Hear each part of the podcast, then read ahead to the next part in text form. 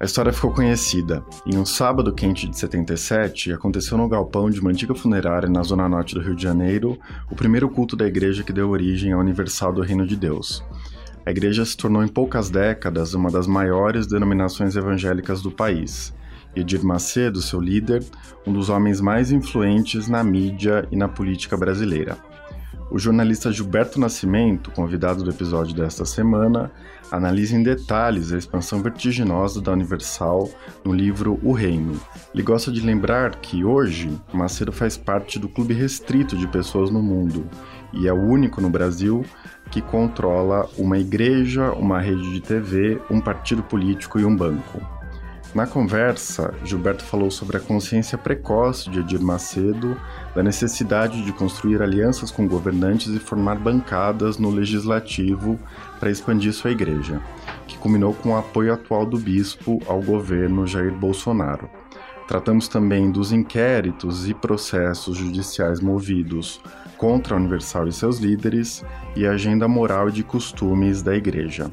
Gilberto começou a cobrir religião no final da década de 80 e acompanhou os principais episódios que envolveram a Universal desde então. Ele também contou sua experiência como repórter. A edição de som deste episódio é do Renan Suquevicius. Eu sou Eduardo Sombini e este é o Ilustríssima Conversa.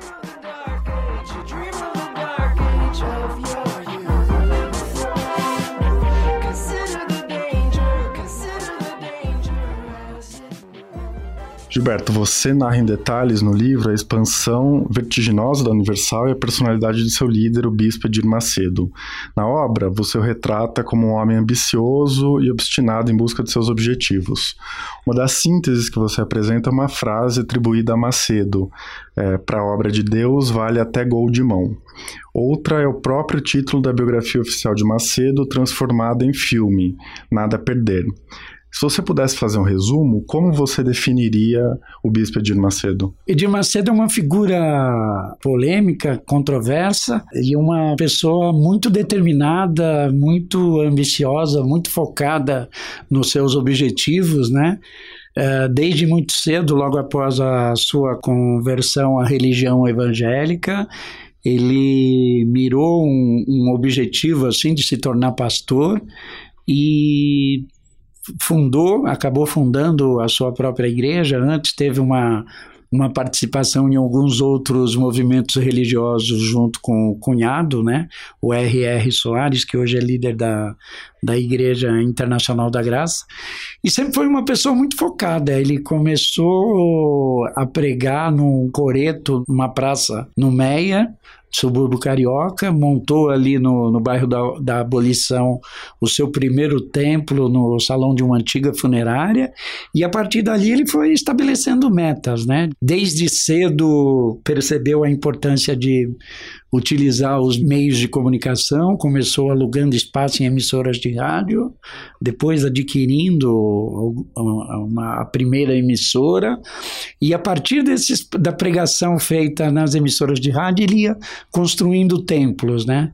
Inicialmente montava um núcleo pequeno ali de pessoas, depois, quando havia um número que ele considerava suficiente, ele ia inaugurando o templo. E foi aumentando esse número de templos, aumentando o número de emissoras de, de veículos de comunicação, até chegar na sua TV, até conquistar um espaço político também, o poder político ele achava uma coisa muito importante. Então ele sempre foi uma pessoa muito focada. Ele delega poderes aos seus subordinados, mas mas comanda tudo de cima, né, com mão de ferro, de certa, de certa maneira, e mostrou-se um empreendedor, um realizador, né? uma pessoa de, de visão que ia sempre percebendo o que estava diante, na frente, e o que era preciso fazer para crescer muito mais. Né? Ele chegou a ser, hoje, acho que o único brasileiro que tem sobre seus domínios né, uma rede de televisão uh, uma igreja, um partido político e um banco, né? Ele é sócio do Banco Renner. É, e uma questão interessante que você ressalta no livro é que ao longo dessas décadas de evolução da, da Universal, a igreja sempre cresceu na diversidade é, e usou a seu favor uma atmosfera de guerra santa, não é? É, em um trecho você escreve, abre aspas, a igreja identificava seus inimigos e mobilizava os fiéis para combatê-los, cultivava a ideia de perseguição e a necessidade de superar obstáculos, representados pelo mal, o demônio. É, você pode falar um pouco mais desse aspecto da história da Universal? Assim, ele cresceu e, e muito com a ajuda dessa suposta perseguição que ele sofria. Isso era uma coisa muito enfatizada junto aos fiéis e, e dava resultado. Não à toa, alguns veículos de comunicação que combateram intensamente a figura do Edir Macedo no início, depois, num, num, determinado ponto, acho que pararam. Não só por isso, claro, outros fatores que pesaram na, na balança, mas isso ajudava, alimentava essa aura né, do, do, do perseguido, da vítima. Você acha que ele se fortalecia por conta dessa esse trabalho da mídia. Né? O próprio episódio da prisão dele em 1992, ele foi acusado de estelionato, charlatanismo e curandeirismo e chegou a ficar preso 11 dias numa cela no 91º DP aqui na zona oeste de, de São Paulo. Os fiéis da igreja faziam plantão diante da delegacia, orando, né, o tempo todo. E esse clima ajudava a fortalecer esse sentimento assim de perseguição.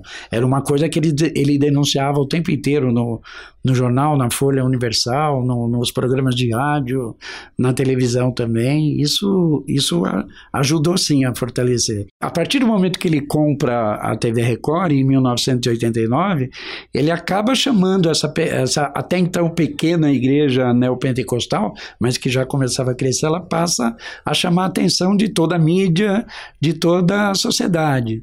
Aí muita gente foi mostrar em reportagens a, a volúpia da igreja na arrecadação de recursos, aqueles atos no Maracanã, onde se recolhiam sacos é, de dinheiro, segundo toda a imprensa denunciou na época, e na verdade eram apenas pedidos, segundo a alegação da da igreja, mas alguns vídeos vieram à tona de atitudes polêmicas tomadas por líderes da igreja, denúncias também no Ministério Público, tudo isso acabou gerando dezenas e dezenas de reportagens na mídia e ele, por outro lado, passava para os fiéis que tudo aquilo era perseguição, principalmente da da Igreja Católica e da Rede Globo, né? E aí tem um outro aspecto, né, desses, desse início da Igreja Universal que você apresenta no livro, é, que são os ataques à Umbanda e ao Candomblé é, no discurso da igreja. Você mostra que, ao mesmo tempo que a igreja incorporou um conjunto de símbolos e práticas é, de matriz africana, então como o banho de sal grosso e arruda, roupa branca,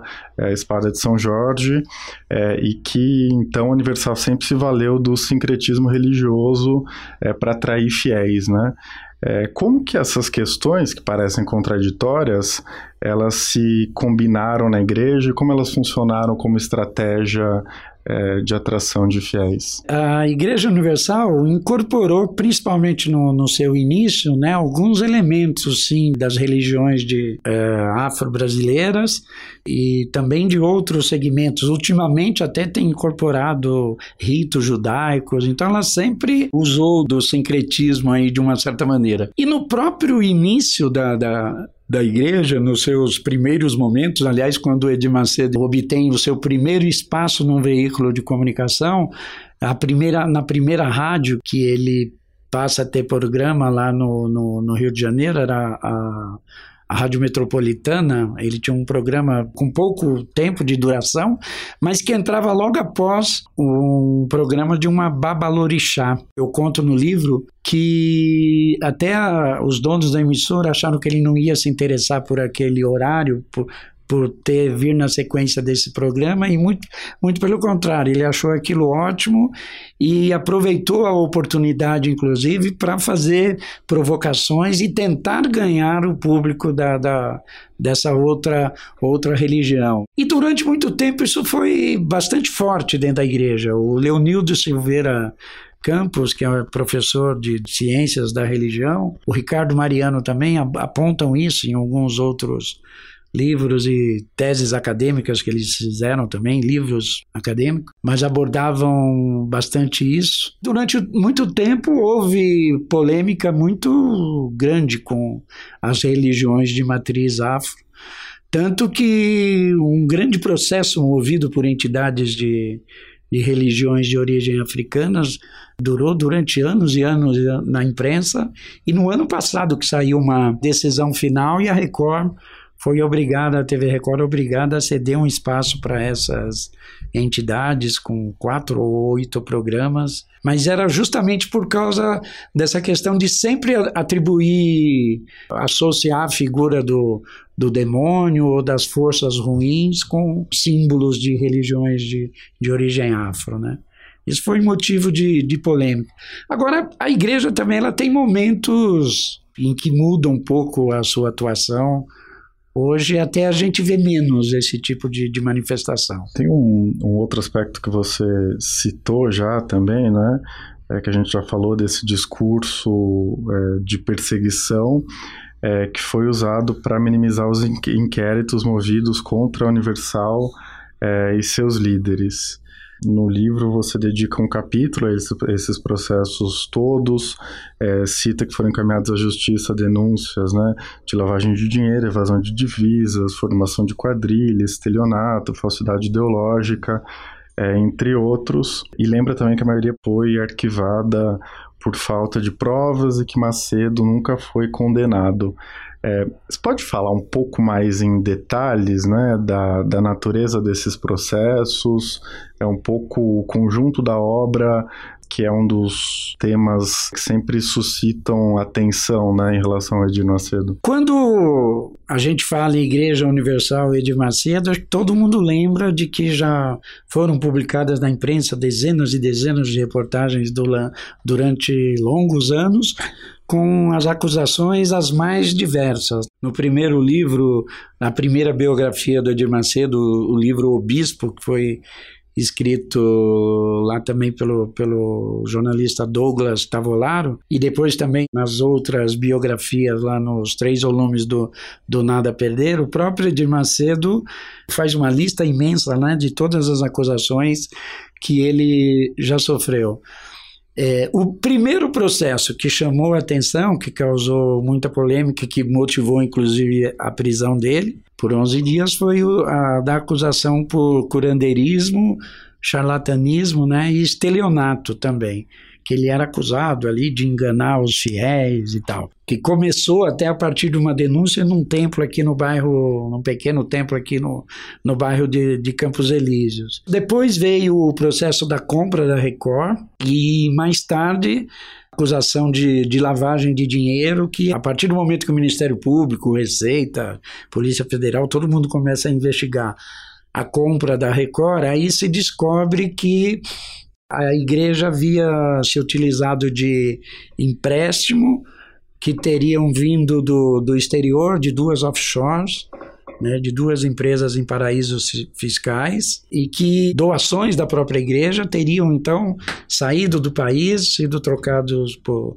por dólares depois esse dinheiro voltava via Uruguai e entrava na forma de empréstimo nas contas de seguidores da igreja. Alguns laranjas, né, como passaram a ser citados lá pelo próprio Ministério Público. E essas ações se estenderam por anos e anos na igreja, né? Algumas não deram, elas começaram na justiça estadual aqui em São Paulo, depois não deram em nada. Esse processo da acusação de lavagem de dinheiro e formação de quadrilha, ela acabou voltando depois em 2011 na Justiça Federal e foi o último do, dos processos aí que durou durou muito tempo e acabou prescrevendo no ano passado. O Edir Macedo já ficou definitivamente livre dessas acusações.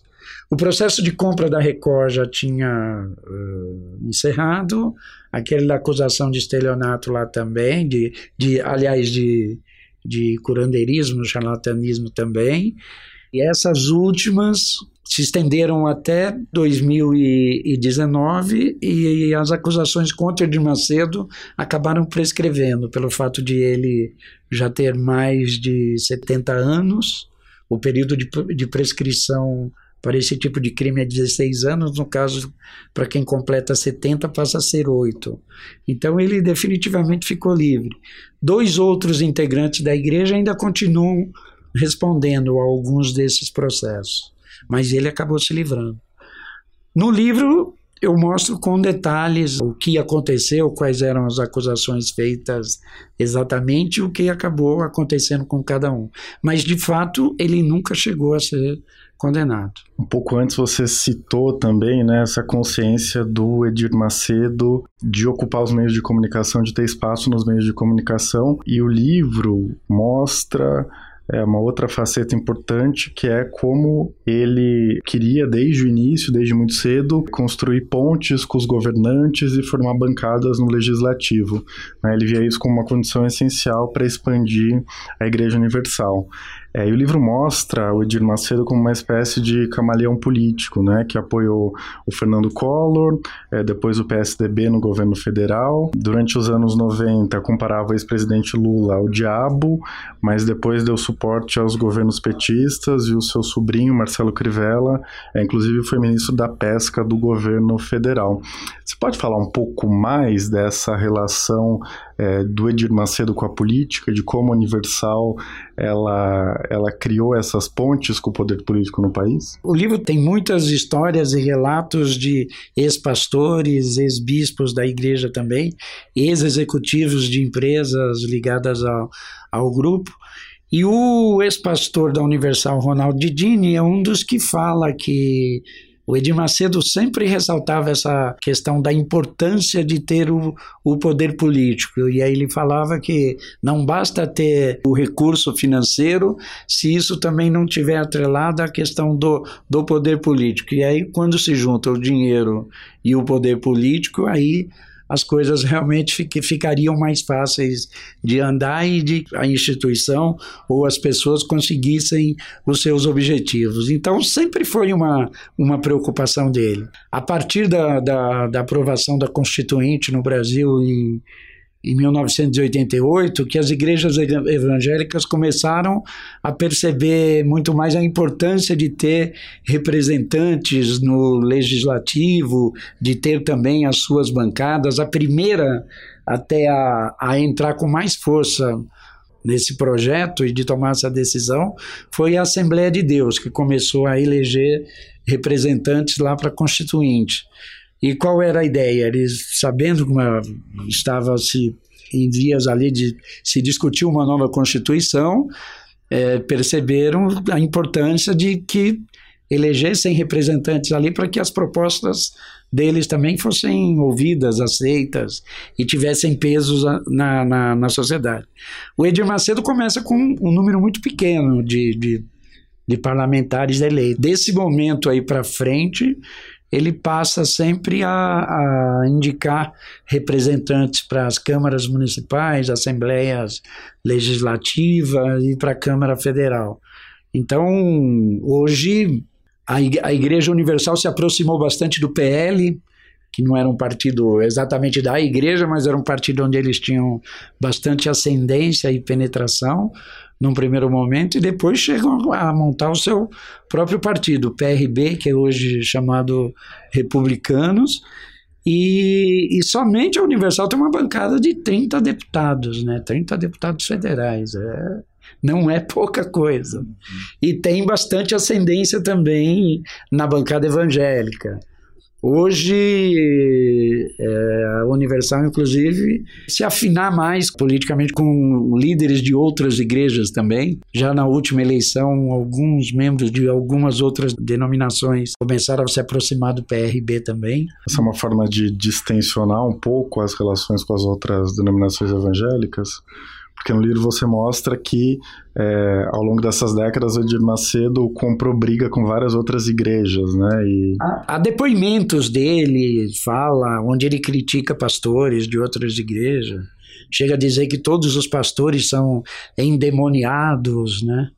Tem um episódio também, num determinado momento, ele tentou criar o que seria a versão evangélica lá da CNBB, a Conferência Nacional dos Bispos do Brasil, que é a entidade lá do, que representa os bispos católicos, e ele tentou criar também uma, uma essa sua versão uh, em parceria com um representante da Assembleia de Deus, mas depois a coisa acabou não dando certo.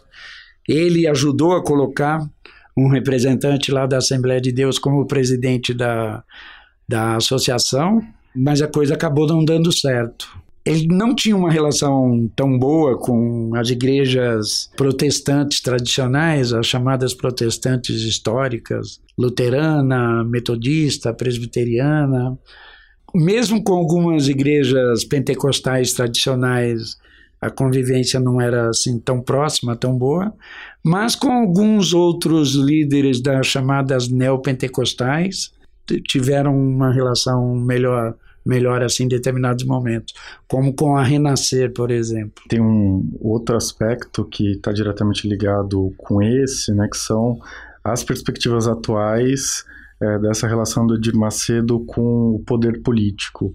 Então, no livro você narra que o Edir Macedo, nas eleições de 2018, ficou é, ao lado de Geraldo Alckmin até as vésperas da eleição, depois aderiu ao presidente Jair Bolsonaro, é, e desde então vem, por exemplo, defendendo o presidente é, nos cultos que ele realiza, como você vê essa situação política atual e que interesses a igreja tem em relação ao governo federal, por exemplo? Eles estão sendo atendidos?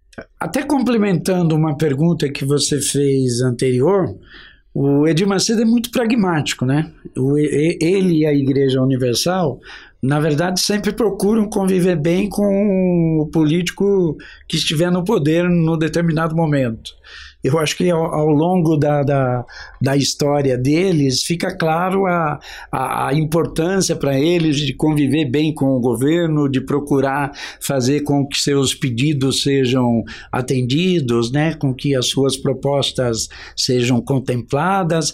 E aí é um jogo de interesse dos dois lados. Eu acho que o, o, as lideranças políticas, os governos de maneira geral, querem estar bem com estar bem com uma com uma igreja que tem um número imenso de, de fiéis, com uma igreja popular, com Uh, e é mais ou menos sabido que nessas igrejas a, a decisão tomada pela liderança em geral ela é acatada e seguida por praticamente todo o rebanho. As igrejas decidem, essas igrejas neopentecostais principalmente, decidem que vão apoiar determinado candidato e praticamente todo mundo vota ali, todos os seguidores, os fiéis, votam sem muito questionamento.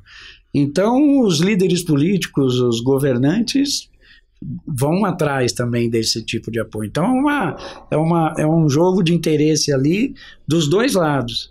E a gente mostra que eles sempre procuraram se aliar a, quem tivesse no poder.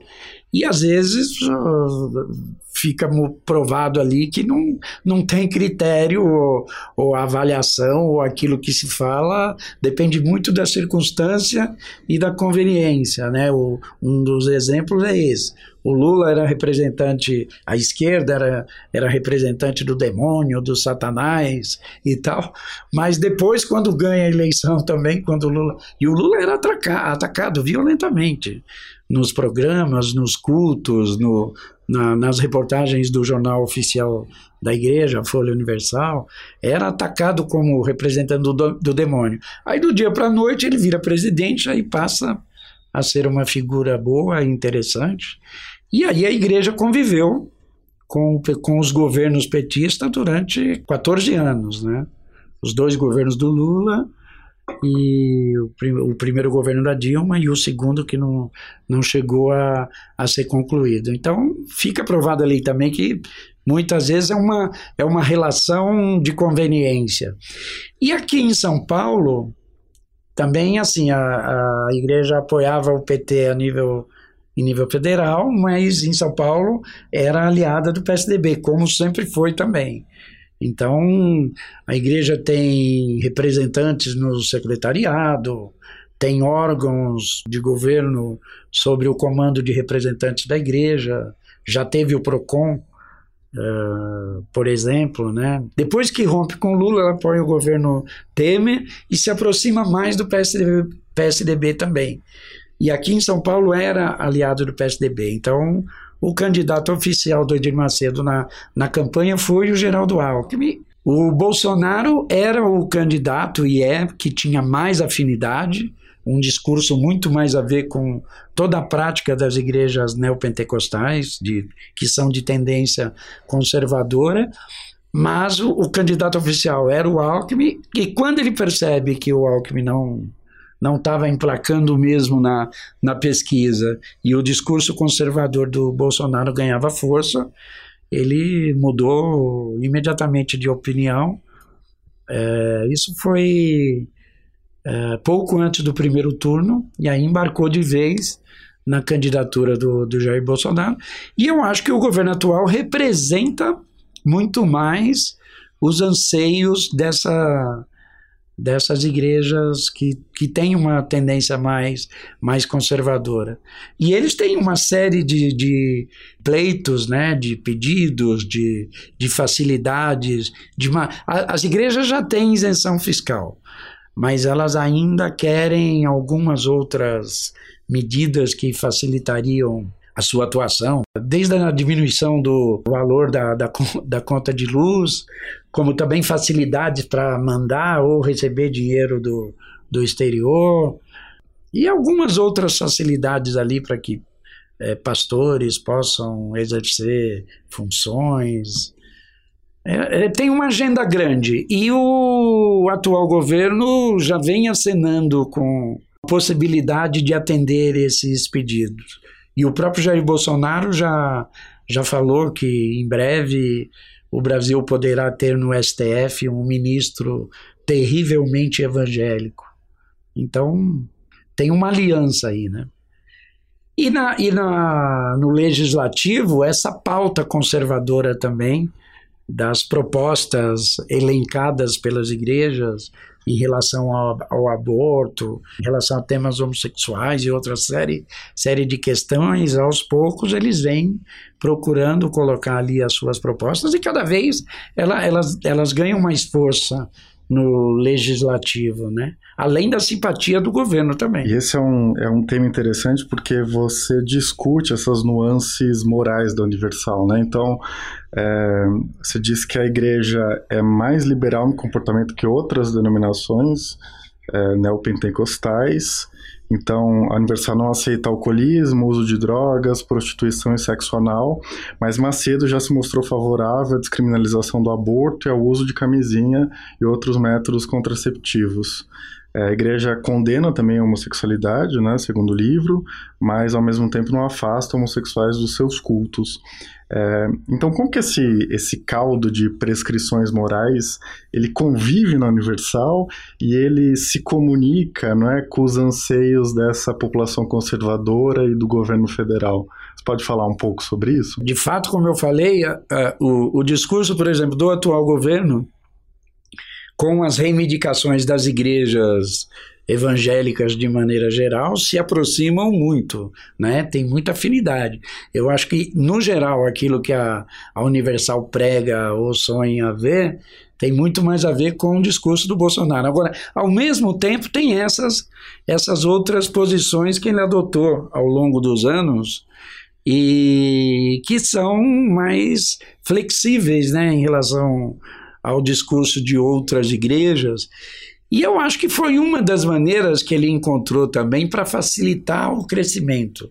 E como enquanto você tinha algumas igrejas lá, como a Congregação Cristã do Brasil, que não, não permitia as mulheres, eh, obrigava de uma certa forma as mulheres a usar uh, vestido comprido, roupa, uh, cabelo comprido, não, não poder se depilar, não poder usar batom, uma série de outras coisas assim, a, a Universal nesse ponto é totalmente aberta.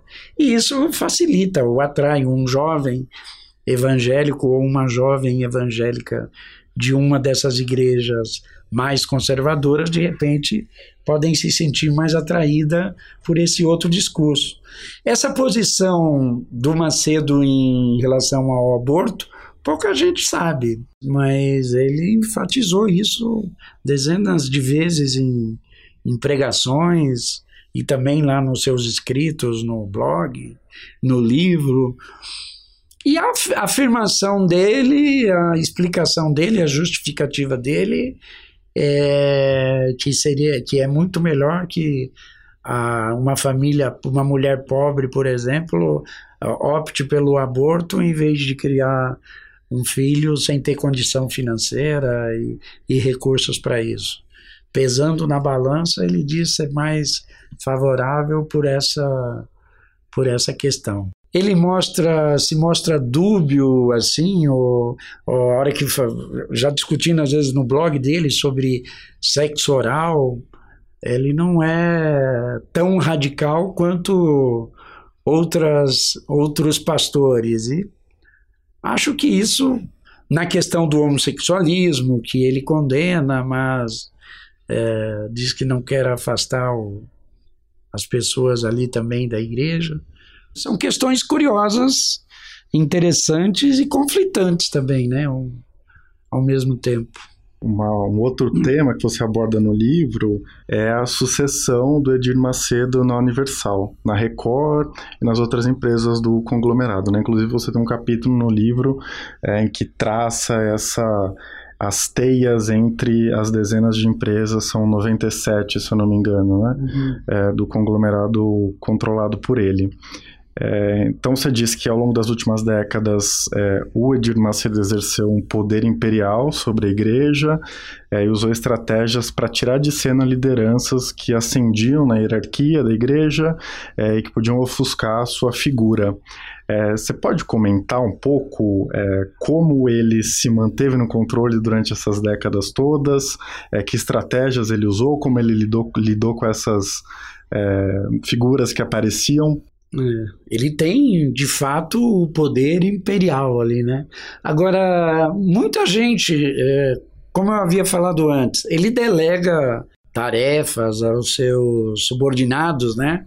É, permite uma dar uma certa, um certo espaço de atuação, é, mas ela vai até um determinado ponto. É óbvio que ele por mais que seja o líder e ele está atento a tudo que acontece no mundo inteiro e toma as decisões do que deve ser feito lá na Espanha, nos Estados Unidos, no Brasil, na África, em qualquer outro lugar, é, mas é sempre ele que está acima. Agora, é, é, esse espaço cedido leva, claro, inevitavelmente, a, ao, ao crescimento também de outras lideranças, né? O sujeito que vai dirigir a TV Record, ou o banco dele, ou qualquer outra empresa importante, instituição importante ligada, ligada ao grupo, essa pessoa cresce, ganha uma, uma certa visibilidade, mas não pode crescer demais. É isso que fica patente assim, a gente analisando os casos ao longo de toda a história da igreja. Vários outros líderes da igreja apareceram, ganharam uma certa projeção, mas de repente foram cortados. Né? É o caso do ex-pastor Ronaldo Dini, do ex-bispo Renato Suete, do ex-bispo Sérgio Von Helde, que ficou famoso lá pelo chute na imagem de Nossa Senhora Aparecida. E algumas outras figuras, até que não são conhecidas do grande público, mas que tinham posição de destaque dentro da igreja. Caso do ex-bispo Romualdo Panseiro.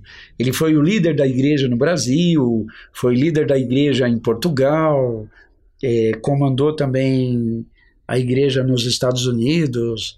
É, ele tinha uma liderança super importante e no, quando o Edir Macedo escreveu o primeiro livro chamado Bispo, ele chegou a anunciar o Romildo Panseiro como seu su sucessor falou que era o homem preparado, o homem de Deus e tal, e, e tomaria conta da igreja no futuro. E depois, não se sabe exatamente por qual razão, ele mudou de ideia, nunca mais tocou no assunto, nunca mais falou do assunto.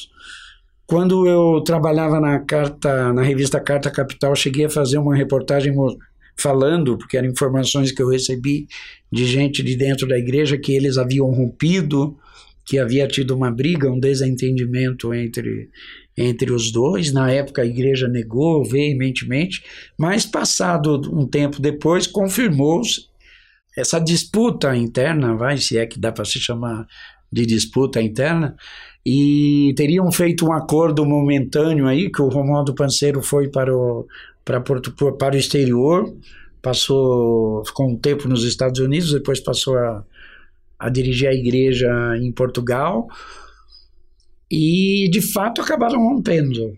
Né? Hoje há inclusive um temor de que, esse, de que o Romualdo Panceiro possa eventualmente querer criar sua própria igreja, porque parece que ele é uma figura que tem é, liderança, tem ou tinha liderança sobre muitos outros pastores.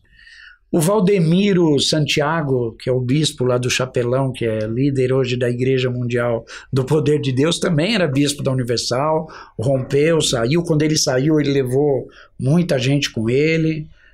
Aliás, a própria igreja do, do Valdemiro hoje, a Mundial, já está já está dividida entre mais duas ou três também, que alguns outros já romperam com ele, montaram a sua própria igreja também. É uma coisa que parece, uma iniciativa que parece bastante interessante né?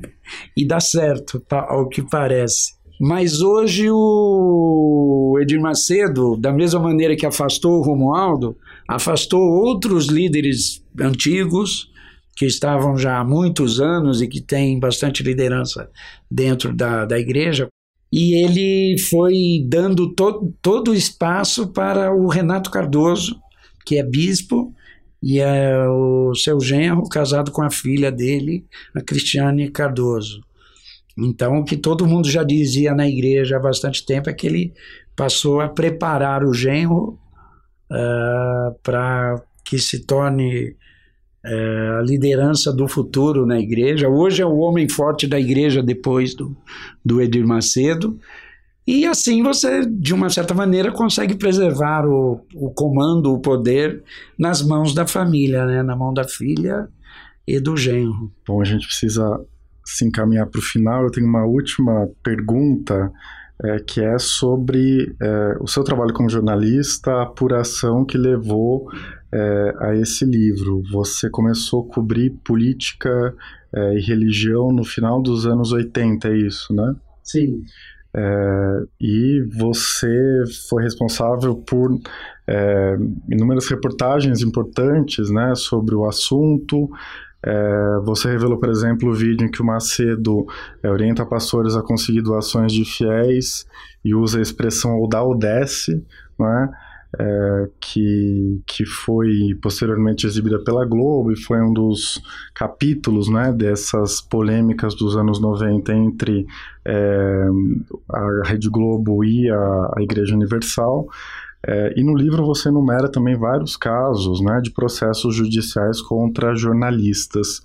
É, então eu queria te perguntar se você pudesse falar um pouco é, sobre como foi essa sua experiência cobrindo é, esse tema, acompanhando a Igreja Universal nas últimas décadas e como isso resultou no livro é, O Reino. Eu cobri a área de religião, inclusive na Folha de São Paulo, é, a partir de 1989 até na, no início de, de 1990.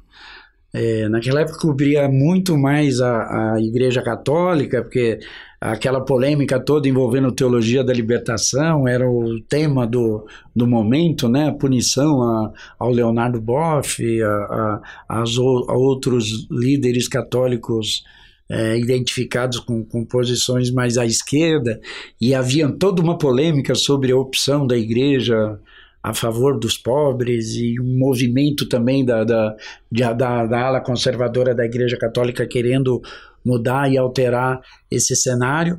Mas é justamente o período que a Igreja Universal também compra a TV Record e que passa a chamar a atenção de toda a sociedade, de toda a mídia. Então, algumas das primeiras reportagens sobre a Universal eu fiz aqui na Folha. É somente após a, as denúncias que começam a ser feitas lá pelo Ministério Público, que começam a, a, aparecer na imprensa a partir do no início dos anos 90, é que ela vai definitivamente assim para o noticiário. A, a, igreja começa a aparecer muito mais no, no, noticiário, chamar a atenção de todo mundo. E eu também comecei a fazer algumas reportagens lá nesse período na, na revista Isto É, onde eu passei a trabalhar. E então eu cobri é, muitas, muitas, de, muitas informações ali que tem no livro também. É, eu, eu acompanhei de perto ali, na, na, produzi reportagens na época, naquele momento, no caso do chute na Santa, na polêmica causada quando a TV Globo apresentou aquela minissérie chamada Decadência, que era inspirada de fato na, na atuação do bispo. E aí foi o momento que, que travou-se a tal da Guerra Santa, né? que a, a, TV Globo fazia reportagens mostrando a atuação da, da Universal, a Universal rebatia pela Record, uh, e, e, houve uma polêmica muito grande. Uh, foi nesse contexto aí que ocorreu o chute na Santa, Aí um ex-integrante da Igreja Universal, o ex-pastor Carlos Magno, passou a fazer as primeiras denúncias graves e sérias lá contra a igreja, chegou a falar até de um suposto envolvimento com, com tráfico colombiano, que é uma coisa que também nunca se chegou a comprovar. É um episódio que o dinheiro do tráfico colombiano teria sido trazido para o Brasil para é. pagar a compra da Record, não é isso? É isso, é isso. Essa foi uma denúncia feita pelo ex-pastor Carlos Magno, uh, que era um dos líderes da igreja aqui em São Paulo e que causou grande polêmica. Foi um fato que ocupou manchetes de jornais aí durante longo tempo. E apurando todos esses casos, eu acabei é, indo atrás do, desse pastor chamado Carlos Magno, que ele justamente foi a primeira pessoa que fez as denúncias. E aí eu fui até justamente na Polícia Federal para saber como é que tinha ficado esse caso. E aí um delegado falou para mim que o pastor veio a São Paulo e depois, é, quando chegou aqui, teria ido até a TV Record e depois ou na casa do Edir Macedo ou num hotel para encontrar com representantes da igreja e voltou para Recife. Eu acabei publicando, contando essa história. Aí ele mesmo uh, me procurou dizendo que queria conversar, que a coisa não era bem assim. E no meio das conversas, lá em Recife, ele acabou me mostrando o vídeo polêmico onde tinha aquelas cenas do Edir Macedo ensinando os pastores a como aumentar a arrecadação, como fazer os fiéis é, tirarem a mão do bolso e dar muito mais recursos ainda. E foi uma coisa que causou uma polêmica imensa. Então eu conto essa história no livro aí em detalhes também. A gente, é, a gente, eu, o fotógrafo que estávamos juntos lá, e também a equipe da Isto É, nós conversando, acabamos achando importante lá também que, que aquele vídeo fosse mostrado na televisão. E aí teve uma conversa, um acordo lá, que era a revista saía primeiro, era para a TV Globo mostrar o vídeo só no domingo, a Globo acabou mostrando a reportagem no mesmo dia. Obviamente, a, alcance, a penetração, a polêmica foi muito maior. Então, um monte de gente acabou achando que foi a Globo a Globo divulgou de fato as imagens, né? A gente havia contado tudo na revista um pouco antes. Mas foi um dos momentos assim que causou grande polêmica no país inteiro. Não se falava de outra coisa porque as imagens eram muito fortes, né? O Edir Macedo tentou amenizar, dizer, não, não é, não é tudo isso, não era bem assim, mas as imagens eram, eram um pouco fortes. Foi por causa desse episódio que você recebeu uma das queixas crime é, da Universal? Acho que foram depois, quando começaram a aparecer denúncias da, dessas, desse dinheiro que vinha lá de fora, da, da, das Ilhas Caimãs e tal.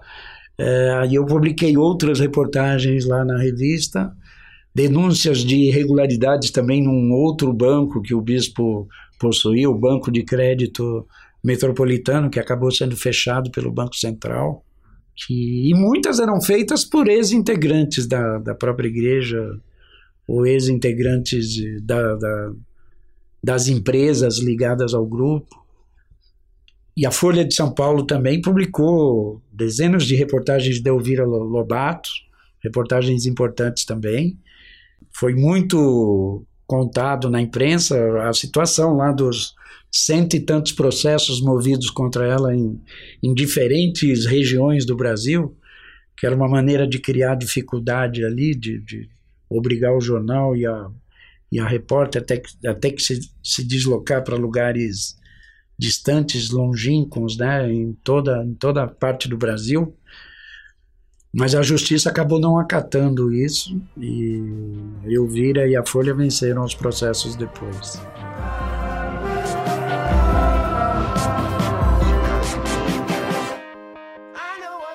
Como vocês devem ter percebido na conversa, o universo das igrejas evangélicas é muito mais complexo do que pode parecer à primeira vista. Para ajudar a entender as diferenças entre as várias correntes evangélicas, eu pedi ao Gilberto para explicar um pouco melhor o assunto. Quando se fala em evangélicos, é, às vezes as pessoas acham que é tudo uma coisa só, que todos os evangélicos são iguais, mas existem vários segmentos né, de evangélicos e muitas diferenças entre eles. Dentro desse guarda-chuva você tem os protestantes, os tradicionais, os chamados históricos, que são os representantes da, das igrejas derivadas diretamente da reforma, né, da reforma de Lutero, e que são as igrejas metodista, presbiteriana, luterana, anglicana. É, depois a gente tem os, os pentecostais, é, que surgiram é, aqui no Brasil a partir de, de 1910, as primeiras igrejas pentecostais a virem ao, ao Brasil são a Assembleia de Deus, que é a maior de todas, aliás, tem um número de, de fiéis, de seguidores muito mais, mais é muito superior que, que a da Igreja Universal, por exemplo. Tem na faixa de 12 milhões de, de fiéis. Depois tem a Igreja, a Congregação Cristã do Brasil, que chegou também com missionários aí por volta desse mesmo período. E, e, a gente tem o que os estudiosos costumam de chamar de três ondas né, do movimento pentecostal no Brasil, que o primeiro são é, essa, o primeiro representado por essa chegada da congregação cristã e da Assembleia de Deus, depois num segundo momento nos anos 50 com a criação da Igreja O Brasil para Cristo, a Igreja Evangelho do Quadrangular também, e depois uma terceira fase que são o que a gente já o que estudiosos rotularam num primeiro momento de neopentecostais e é o segmento no qual se enquadra a Universal do Reino de Deus, a Renascer, a Sara Nossa Terra. Entre os próprios pentecostais já há três grupos com atuações distintas e todos com bastante com, com diferenças assim bem acentuadas em relação às igrejas eh, protestantes chamadas históricas, né? entre todos esses segmentos é importante, é interessante também notar a Igreja Batista, que é a segunda maior igreja no Brasil, né, depois da, da Assembleia de Deus, e ela é tida como uma igreja evangélica tradicional, né, que é a princípio mais identificada lá com, os, com, com a reforma, mas hoje, vários ramos da Igreja Batista, que ela já está dividida também em vários segmentos, vários ramos da, da, da, da, Igreja Batista se identificam hoje bastante com, com práticas uh, neopentecostais. E as, e as igrejas neopentecostais que vêm nesse terceiro ramo do, do a terceira onda do pentecostalismo no, no Brasil, além da, da ênfase muito grande, assim, no, muito acentuada na utilização dos meios de comunicação, elas são bastante identificadas com a chamada teologia da prosperidade, que é uma, a grosso modo, é uma, uma, uma visão assim de que a, a, a bênção financeira é um, é um desejo de Deus, é uma coisa bem vista por Deus e, e enfatiza muito essa, a, importância da, da, do bem material para o, a prosperidade e o sucesso das pessoas e tal.